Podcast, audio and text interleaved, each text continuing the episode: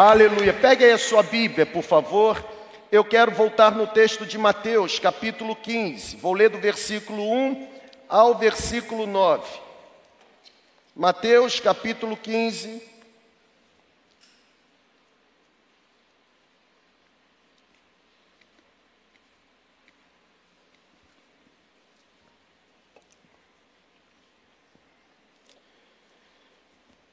Apenas para que você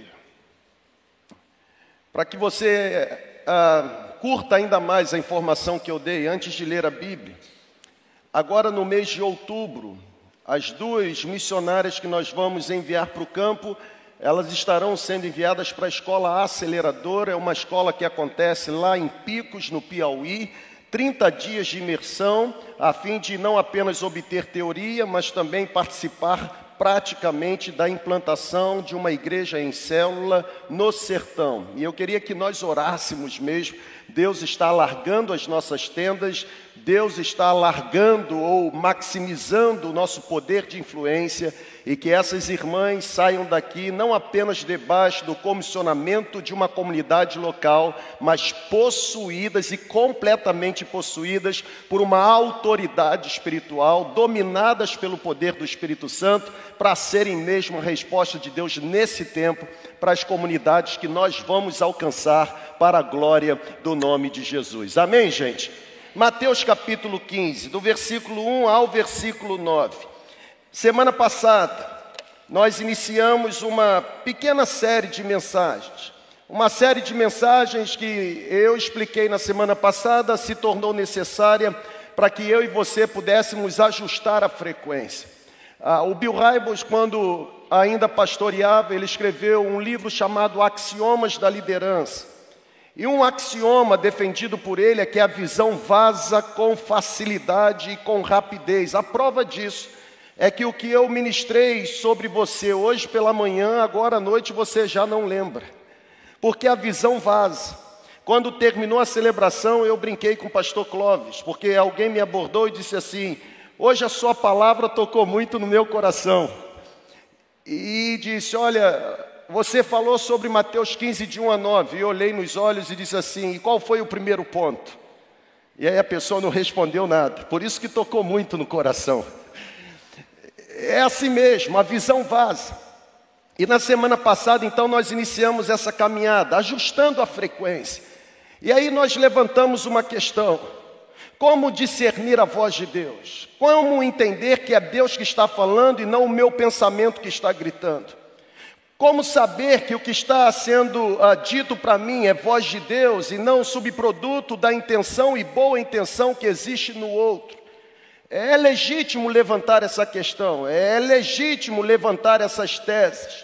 E aí nós aprendemos na primeira mensagem da série, que a partir de João 10, se somos pastoreados por Jesus, o nosso supremo pastor, toda ovelha conhece e discerne bem a voz do seu pastor.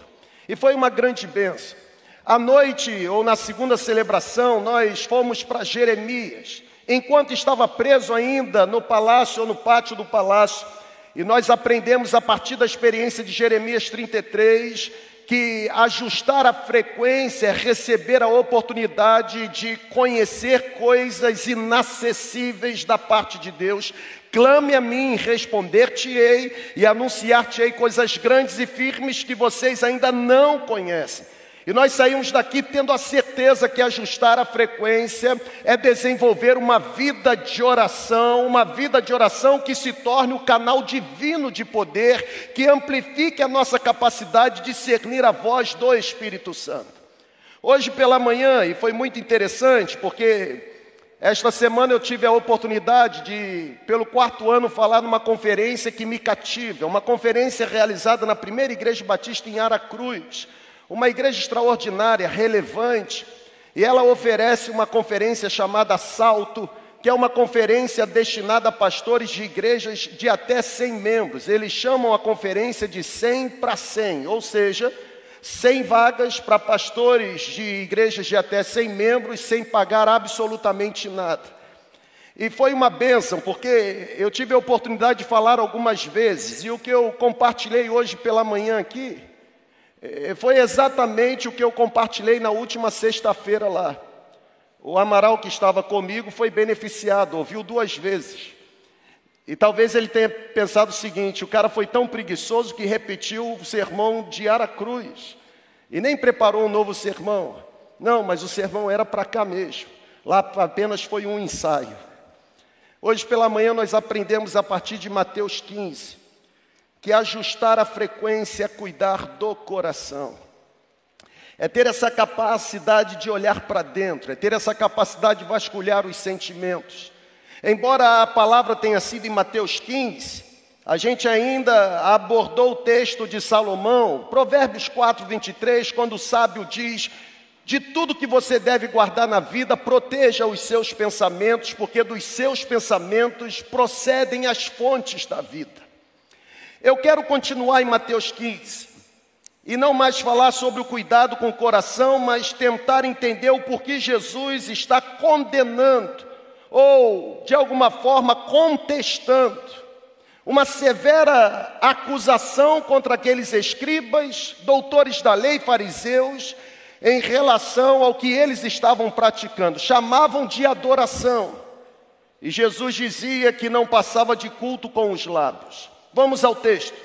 Mateus capítulo 15, do versículo 1 ao versículo 9, a Bíblia diz assim: Então alguns fariseus e mestres da lei vindos de Jerusalém, foram a Jesus e então perguntaram: por que os seus discípulos transgridem a tradição dos anciãos ou a tradição dos líderes religiosos?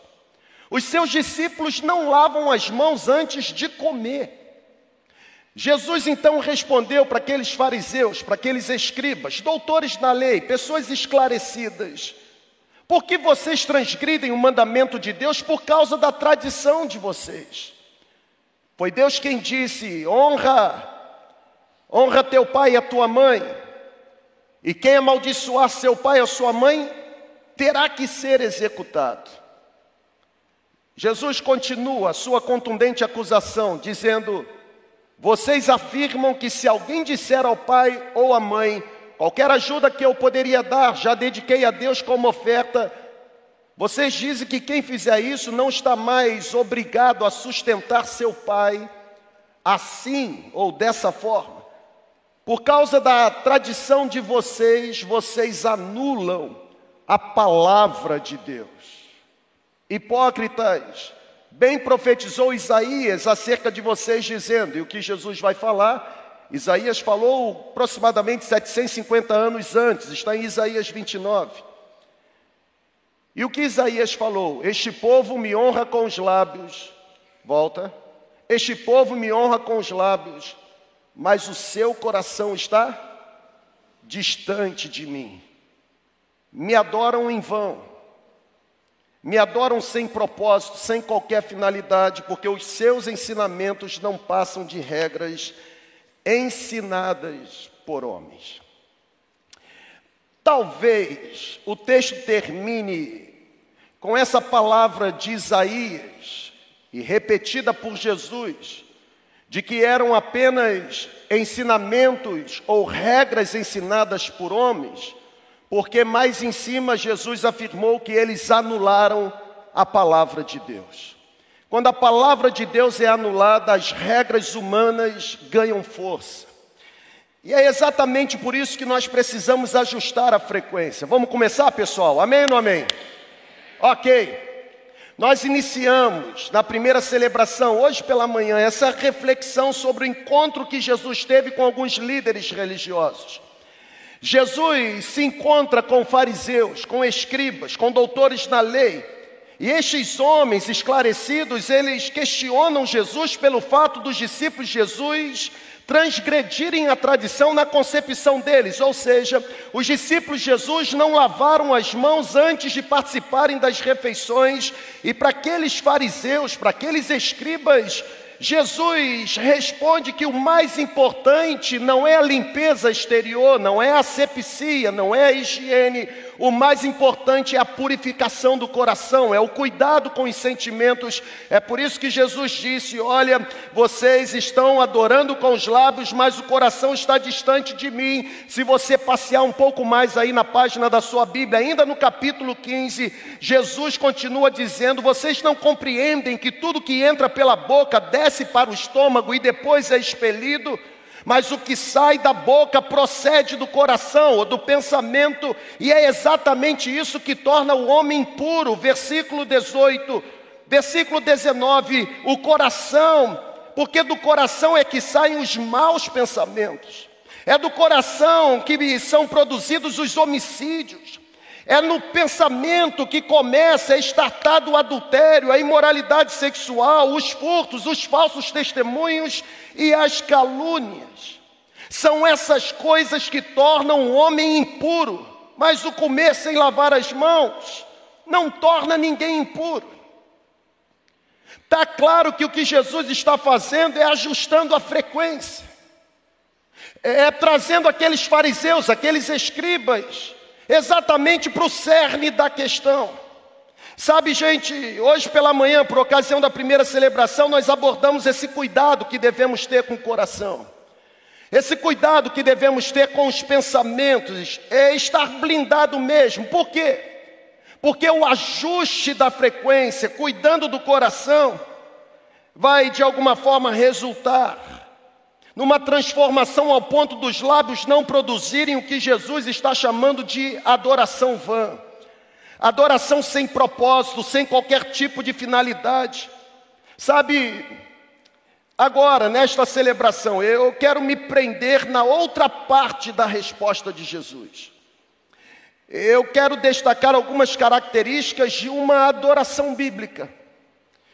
Ajustar a frequência no sentido de entender o porquê Jesus disse que é possível adorar com os lábios e ainda assim a adoração ser uma adoração não recebida, não celebrada, uma adoração vã. Eu não encontro outra maneira de começar o nosso compartilhamento senão perguntando o que de fato significa adoração. O que é adorar?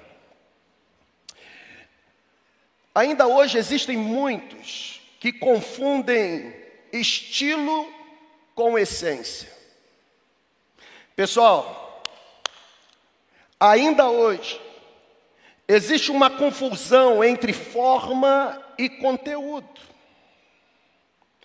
Ainda hoje existe muitos conflitos de conceito ao ponto de reduzirem a adoração a normas, a regras, a modelos Todas essas coisas são elementos externos, mas jamais definirão o que de fato é uma verdadeira adoração.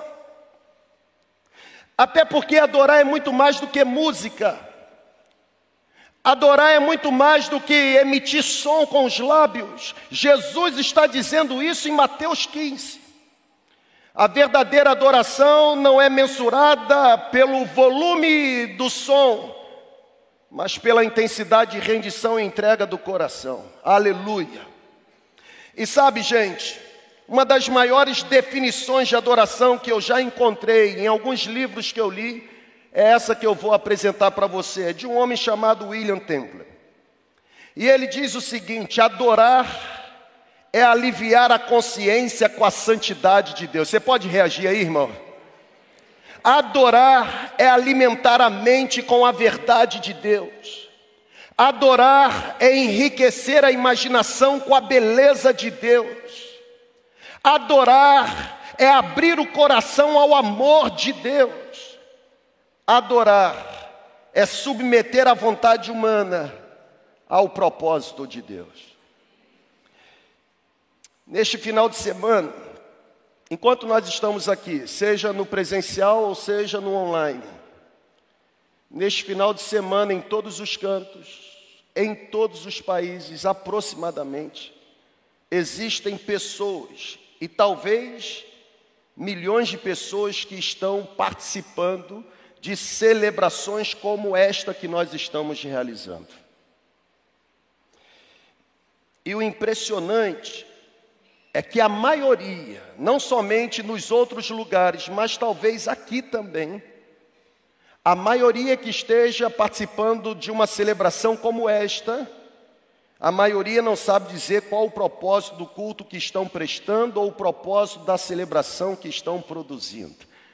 Por que você veio para cá? Por que você está conectado conosco? Tem que ajustar a frequência. Tem que redirecionar o propósito pelo qual nós fazemos o que estamos fazendo. Qual a razão? O problema é que nós repetimos a fórmula. Nós nos acostumamos a refazer o que fazemos o tempo todo do mesmo jeito. E aqui está um problema, porque isso pode tornar um momento tão precioso como este num momento mecânico, superficial e talvez até insensível. Pessoal, o Russell Shedd escreveu um livro chamado Adoração Bíblica. Eu não sei se você já leu, mas pelo menos você que gosta de leitura é uma boa sugestão para você enriquecer sua biblioteca. E nesse livro, Adoração Bíblica, ele conta a experiência de uma criança. Eu dei um spoiler sobre isso numa publicação que eu fiz na sexta-feira, enquanto estava preparando as duas ministrações para este fim de semana. E no livro, o Russell Shedd registra essa essa criança, vendo um grande anúncio à entrada da cidade, e o anúncio convidava as pessoas para cultuarem na igreja de sua escolha. O anúncio dizia: venha cultuar o Senhor na igreja que você escolher. E aquela criança olhando aquele anúncio, ela pergunta para o seu pai: pai, o que significa cultuar? A história registrada no livro diz que o pai olha para aquela criança e a resposta é fantástica. Ele diz o seguinte: Meu filho, cultuar significa ir a uma igreja e escutar o sermão de um pregador. Provavelmente muitos cristãos responderiam do mesmo modo. Provavelmente muitas pessoas se comportariam da mesma forma. E aí eu queria pegar na sua mão e levantar aqui uma bandeira de que a adoração é muito mais do que ir a um prédio e ouvir um sermão. Até porque a adoração é parte integrante na vida daqueles que foram alcançados pelo Evangelho de Jesus.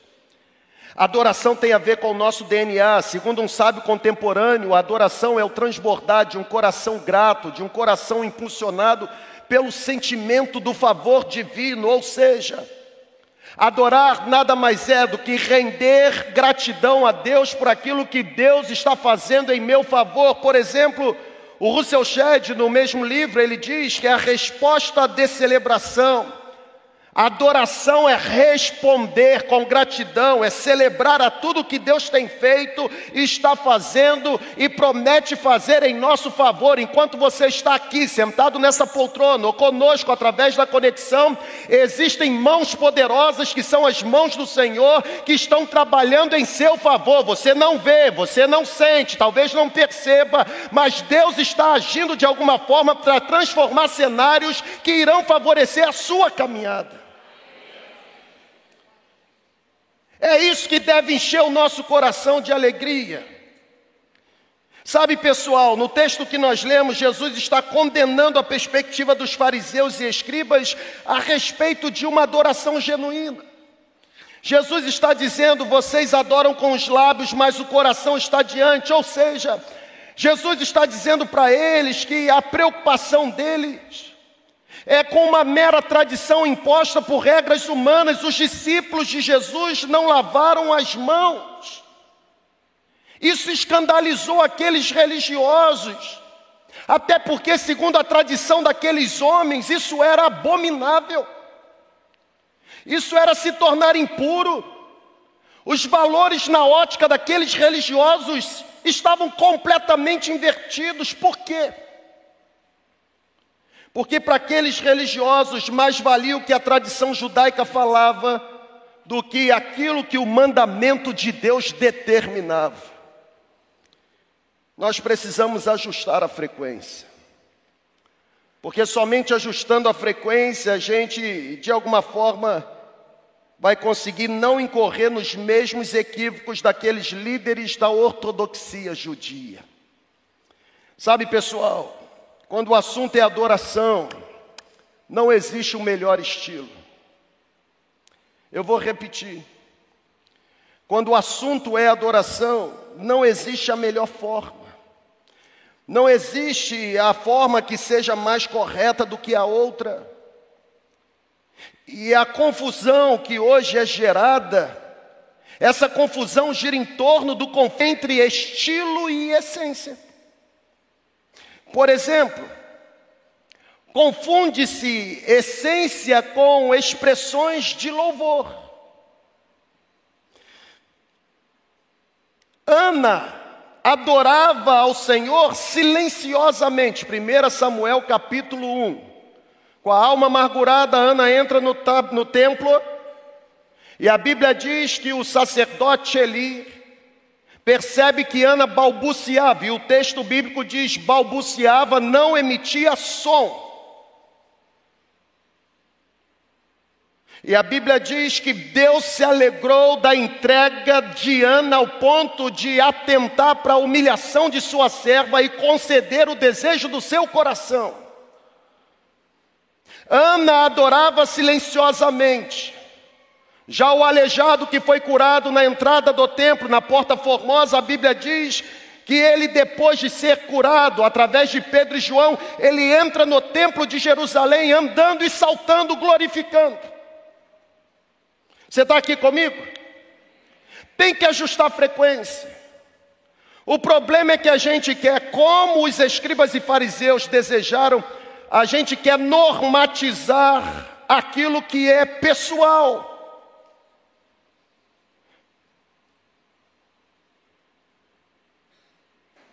Quem foi que disse para você que culto silencioso Deus não está? Ou quem foi que disse para você que culto barulhento é errado porque Deus não é surdo? Eu já ouvi ambas informações. Uma vez alguém disse para mim: a segunda igreja está muito barulhenta, Deus não é surdo. o problema é que a gente está confundindo estilo com essência. E aí a gente precisa ajustar a frequência porque senão a gente vai se tornar como os escribas, como os fariseus. Na adoração genuína, a gente expressa a espiritualidade, gente. E eu não sei se você já tem maturidade suficiente para aprender biblicamente falando que espiritualidade não tem a ver com o que aparentamos ser, e muito menos com aquilo que produzimos com os lábios. Até porque não é possível realizar como congregação aquilo que não realizamos como indivíduos. Ou seja, espiritualidade está intimamente ligada à parte do eu que ninguém consegue enxergar, exceto Deus.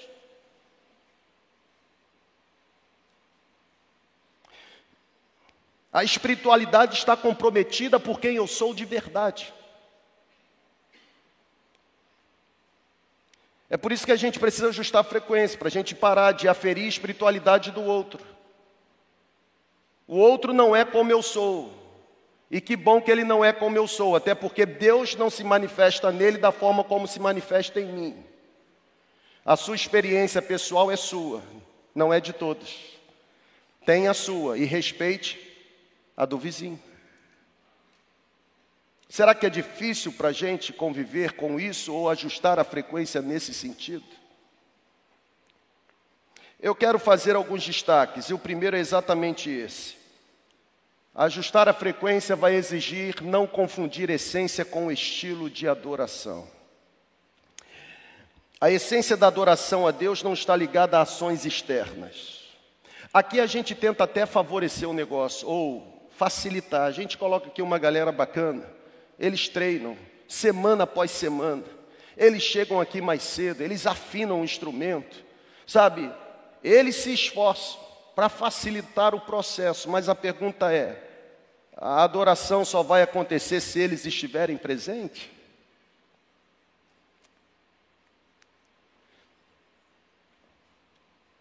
Infelizmente, tem pessoas que estão procurando comunidades a partir do estilo de adoração que essa comunidade oferece. E que bom que existem comunidades tão diferentes, porque isso dá oportunidade para que todas as pessoas sejam alcançadas. A adoração ela, ela ocorre no íntimo. É por isso que Jesus está falando. Lábios não, coração sim. A adoração está vinculada à mente, a adoração está vinculada ao coração. Você está aqui comigo, irmão? Adoração é um ato pessoal. Adoração é a reação natural daqueles que reconhecem quem Deus é. Adoração é ter certeza do que Deus fez em nosso favor e celebrar por isso. O problema é que existe uma espécie hoje de culto a si mesmo. A expressão que se ouve hoje é que eu vou adorar a Deus do meu jeito e somente do meu jeito, e você que está aqui deve adorar como eu faço. Isso não é bíblico. Porque Deus fez você, pegou a forma e jogou fora, não tem outro como você. Nós vamos ter algumas anas entre nós que não vão emitir nenhum som. E nós vamos ter alguns ex-aleijados entre nós, que vão entrar por esse auditório pulando e saltando. E qual o problema disso? O problema é o aleijado olhar para Ana e chamar Ana de fria espiritualmente, tradicional. E o problema é a Ana olhar para o aleijado e chamar o aleijado de espalhafatoso, pentecostal.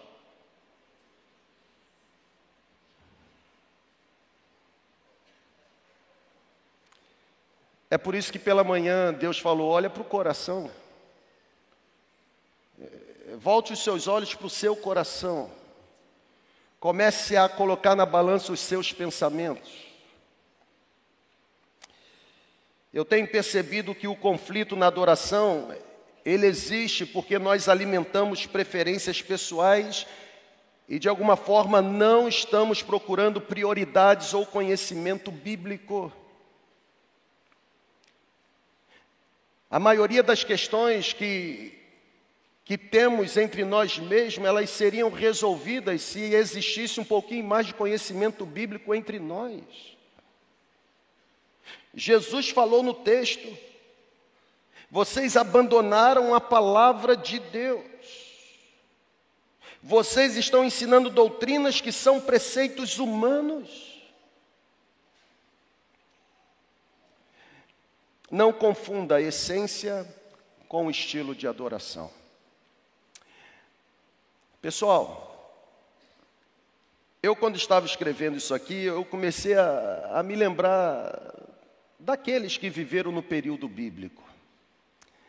E sabe que eu percebi, você já percebeu isso também?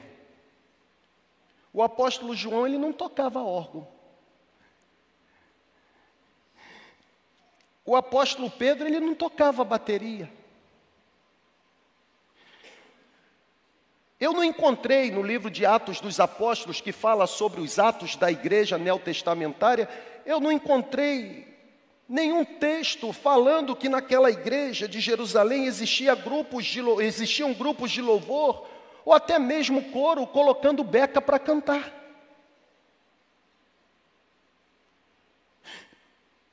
Eu nunca vi aqui na Bíblia escrito que o apóstolo Paulo leu a palavra na tradução da Bíblia ao meio da revista atualizada ou na nova versão internacional. A gente está ficando louco. Porque a gente está transformando em dogma o que nunca foi preceito de Deus. Com música ou sem música, não tem problema. Se a presença do Espírito Santo está, tem combustível suficiente para Deus ser adorado, gente. Sabe, o problema é que nós hoje estamos como consumidores numa sociedade consumista. A gente deseja uma adoração que nada mais seja do que manifestação dos desejos e estilos de preferências pessoais que trazemos conosco.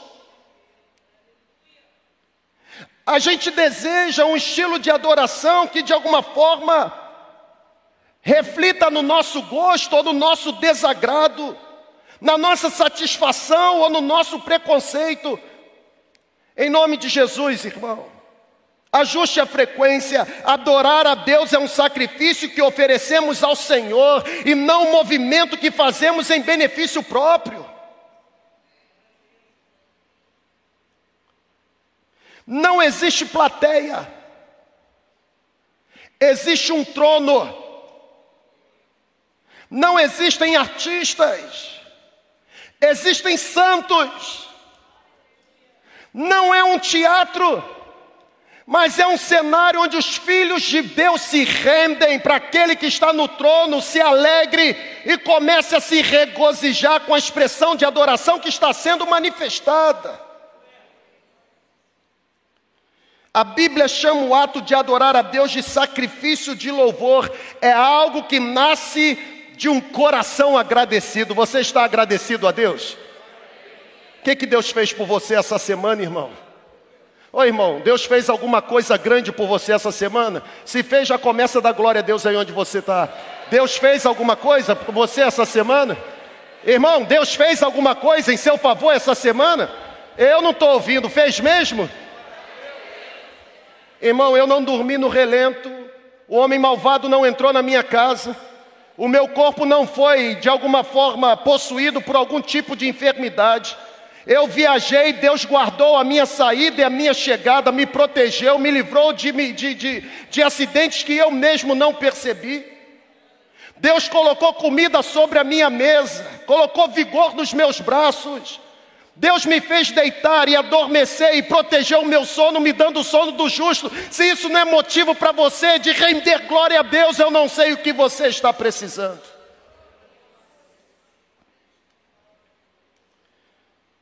Tem que ajustar a frequência. O culto hoje não foi bom, não.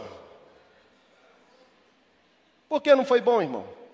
Hoje eu não senti. O problema não foi o culto, o problema é você. Porque é você quem sente. É você que aperta o botãozinho para sentir.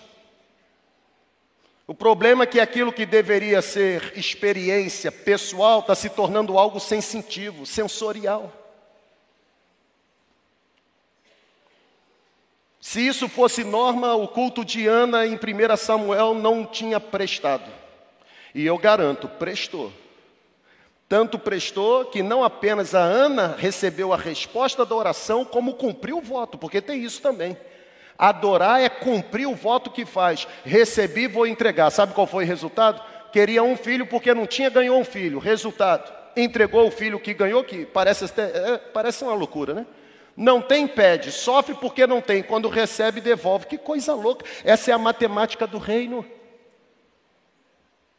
O que eu tenho não é meu, é dele. E fica para ele. E é interessante, porque Ana pediu, Deus deu, ela devolveu, e porque devolveu, Deus deu mais cinco filhos, uma bênção de 500%.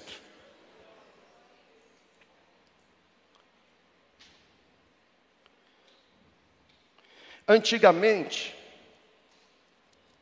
lá em São Mateus, eu saía para pregar, e é lá em São Mateus, gente. Porque o pastor Pablo me, me lembrou hoje, antes aqui da celebração, que comunicação não é o que você fala, é o que o outro entende. E eu nunca tinha ouvido o que ele falou para mim, diz assim, você está pregando o sermão, que na verdade está se transformando em mais de 3 mil sermões sendo pregados, porque cada um prega o sermão que você está pregando, do seu jeito. Lá em São Mateus, eu saía, eu, eu nem avisava para onde ia. Porque o pessoal lá, eles não eram seguidores de Jesus. E não eram mesmo, não. Porque eles ficavam assim: quem vai pregar hoje? Aí, se aqueles, ou aquele que eles, de alguma forma, colocavam no pedestal como sendo a referência, se ele não estivesse, sabe o que eles faziam? Eles não iam. Que loucura! É óbvio que isso nunca aconteceu aqui na segunda igreja e nunca vai acontecer, óbvio.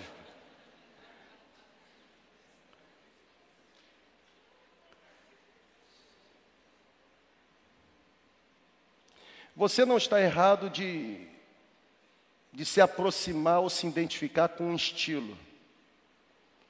Errado é você achar que Deus só está naquele estilo.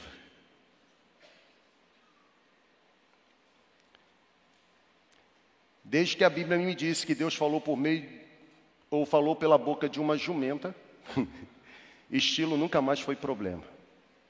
Porque a palavra de Deus na boca de um bêbado continua sendo palavra de Deus. Eu vou repetir. Para você pode ser uma heresia, para mim é uma certeza. Palavra de Deus na boca de um bêbado continua sendo palavra de Deus.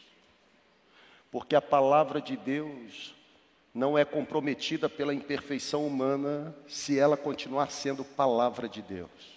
Eu não estou falando que a forma como o bêbado vive o legitima para pregar a palavra. O que eu estou dizendo é que a palavra de Deus na boca de um bêbado continua sendo palavra de Deus.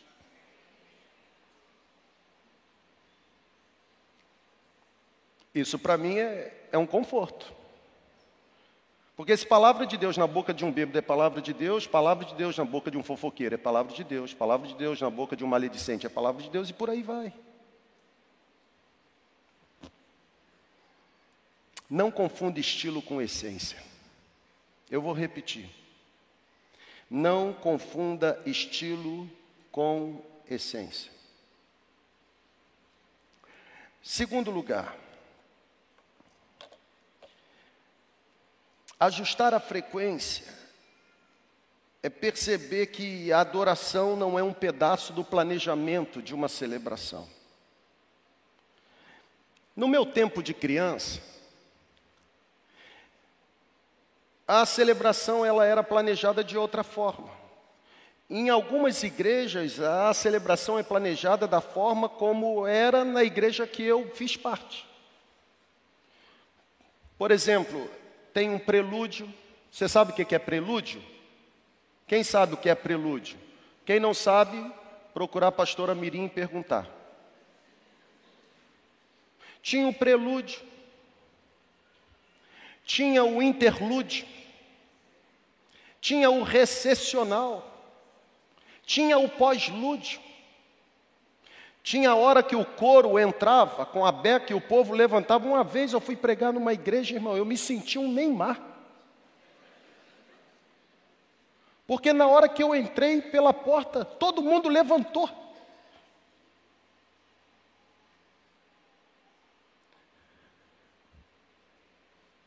Estilo. Eu já fui pregar numa igreja que o momento de levantar estava no boletim, era desenhado, literalmente, o bonequinho em pé, bonequinho sentado. E qual o problema? Não me identifico lá, eu venho para cá. Mas o fato de eu vir para cá não significa que lá é errado, irmão, é só diferente.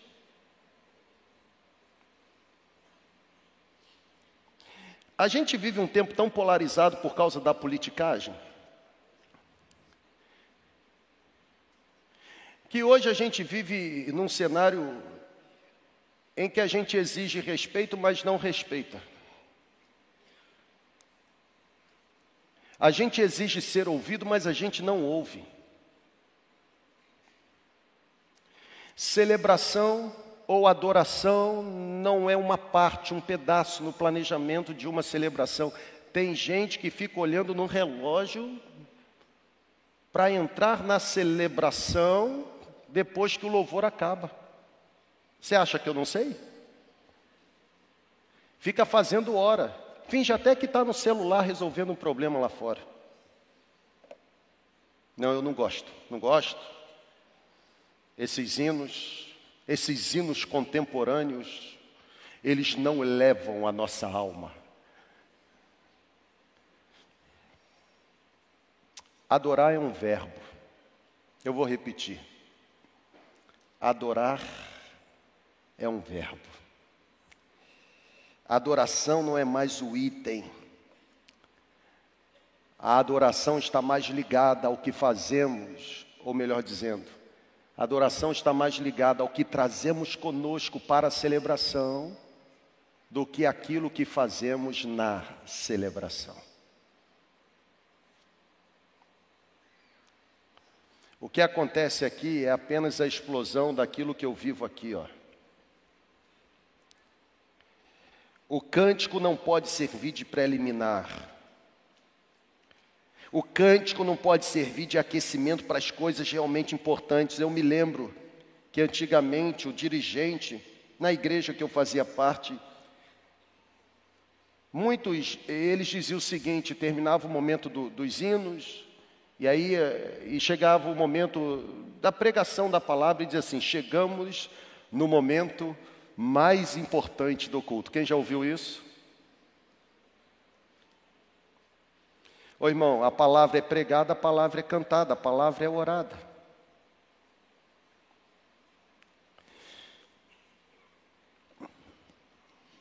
O problema é que está surgindo uma guerra mesmo. Está cansado, irmão? Eu não estou, não. Está surgindo uma guerra. Hoje a gente vive um combate entre os cristãos, e exatamente por causa desse conflito a respeito de estilo e não essência. Por exemplo, nós seremos tradicionais ou nos tornaremos contemporâneos? Nós vamos tocar órgão ou nós vamos tocar guitarra? Nós vamos usar o coro ou nós vamos usar o grupo de louvor? Nós vamos vestir terno e gravata ou nós vamos colocar jeans e camiseta? Nós vamos cantar hinos sacros ou vamos cantar os corinhos de fogo? Grave essa frase aí. Quando a preferência pessoal prevalece em detrimento da prioridade bíblica, a celebração se torna vã, se torna sem sentido. Esse conflito aconteceu no tempo de Jesus. Os fariseus, eles questionaram por que os discípulos de Jesus não lavavam as mãos. E isso não se tratava de higiene para eles. Se tratava de regras penosas impostas pela tradição. E Jesus estava cansado daquela história. Foi por isso que Jesus, conhecendo a motivação que aqueles homens traziam consigo, Jesus os lembrou sobre o que o profeta Isaías predisse: Vocês me adoram com os lábios, mas o coração está distante. A mente daqueles fariseus e escribas era uma mente possuída de pré-julgamentos. Embora eles pudessem ter algum tipo de idoneidade, as ações a prática revelava a hipocrisia. Jesus disse: Hipócritas, Isaías profetizou sobre vocês. Pessoal, Deus não quer que os nossos lábios apenas formulem palavras, Deus não quer que os nossos lábios apenas entoem canções, isso não é adoração verdadeira. A adoração verdadeira é a adoração que é motivada pelo Espírito Santo e direcionada àquele que é a suprema verdade. Não tem estilo, tem uma recomendação. E a recomendação é: o Pai está à procura, o Pai está buscando. E buscando o que? Buscando os verdadeiros adoradores que adorem em espírito e em verdade. Não se fala de estilo. Se fala de entrega, barulhenta, silenciosa, mediana, não interessa. Os olhos estão voltados para o coração, com movimento, sem movimento, não importa. Culto não é definido na sua qualidade por aquilo que eu sinto, porque adoração não tem a ver com aquilo que eu faço, tem a ver com o que eu trago. E se eu trago, meu irmão, eu não espero entrar aqui nesse auditório, me conectar aqui através do YouTube para começar a adorar. Eu já entro adorando, irmão. Na verdade, eu vivo adorando, eu acordo adorando, eu durmo adorando, eu sonho adorando. Vamos terminar. Ajustar a frequência para que os nossos lábios não estejam divorciados da intenção do coração é reconhecer que adoração é relacionamento. E aí eu termino. Porque o problema da mulher samaritana, de João capítulo 4, preste atenção nisso. O problema da mulher samaritana não era falta de entendimento sobre adoração, até porque ela já tinha recebido informação ao ponto de Jesus uh, ser questionado por ela: onde é o lugar correto da adoração? Jesus não está falando com uma leiga sobre adoração. Jesus está falando com alguém que foi ensinada equivocadamente sobre adoração.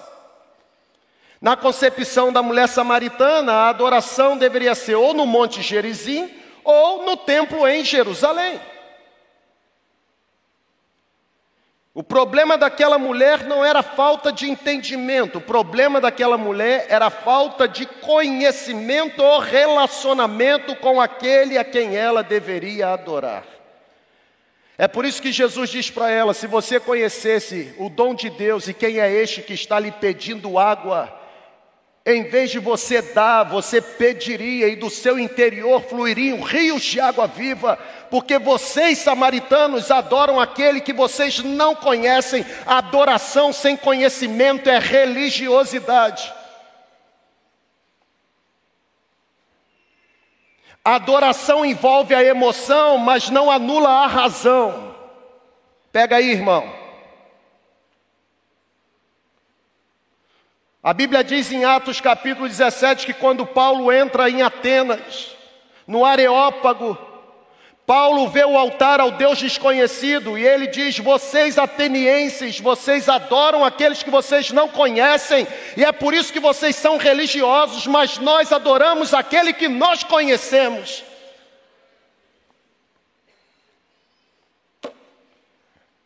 A celebração não é ponto de encontro onde você, de alguma forma, estabelece contato para os seus negócios.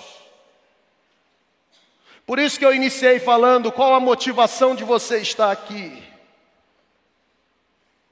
Celebração, pessoal, não é centro de entretenimento para você se sentir melhor. Na verdade, quanto mais você se sentir pior, mais a celebração serviu porque significa que você foi tocado naquilo que precisa ser aperfeiçoado.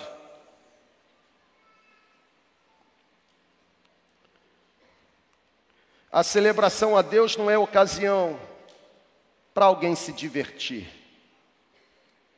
Celebração é um ambiente onde deve haver o encontro do perdido com a graça de Deus. A celebração é o melhor ambiente onde deve haver o encontro do pecador com o seu redentor. A celebração é o melhor ambiente onde deve haver a entrega do servo para o seu Senhor. Vamos ficar em pé. Por último,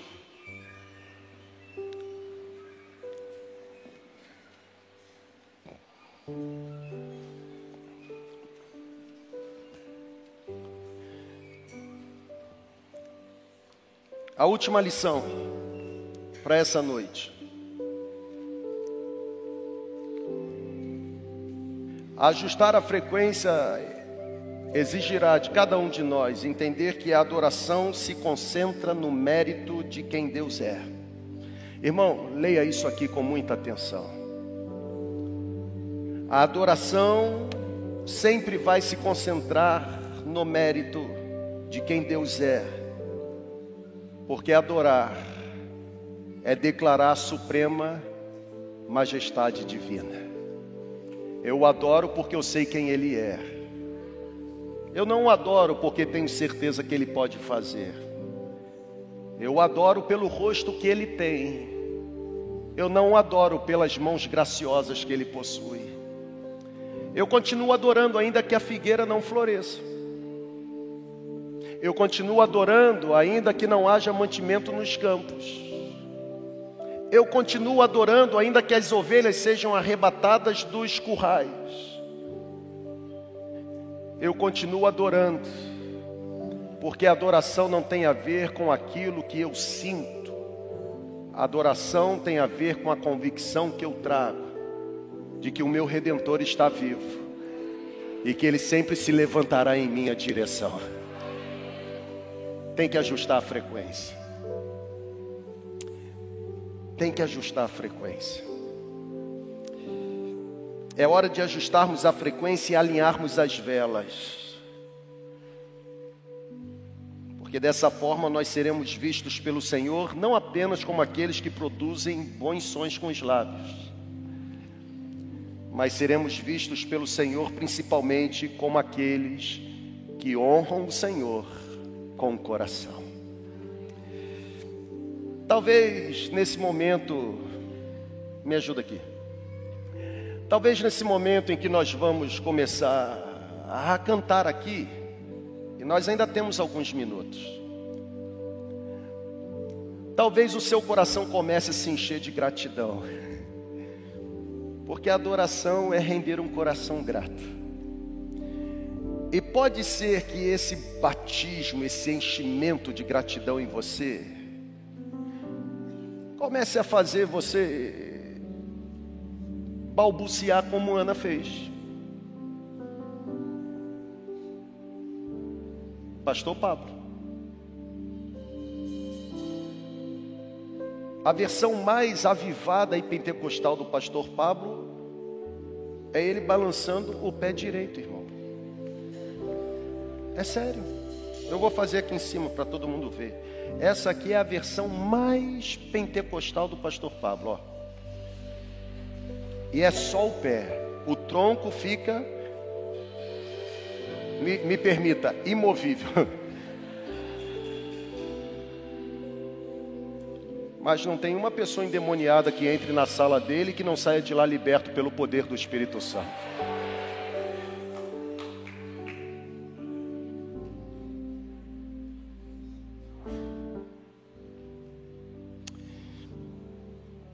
Está na hora da gente ajustar a frequência. Tenha a sua experiência. E deixe o seu vizinho ter a experiência dele. Talvez a experiência dele não será a sua. Não tem problema. O que importa é que seja em espírito e em verdade. Que não seja apenas expressões externas, mas que seja entrega interna. Irmão, eu vou começar a orar aqui. E eu vou mesmo.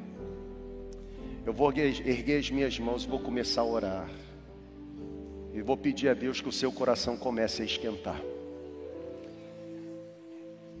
Que esse rio de gratidão comece a jorrar dentro de você.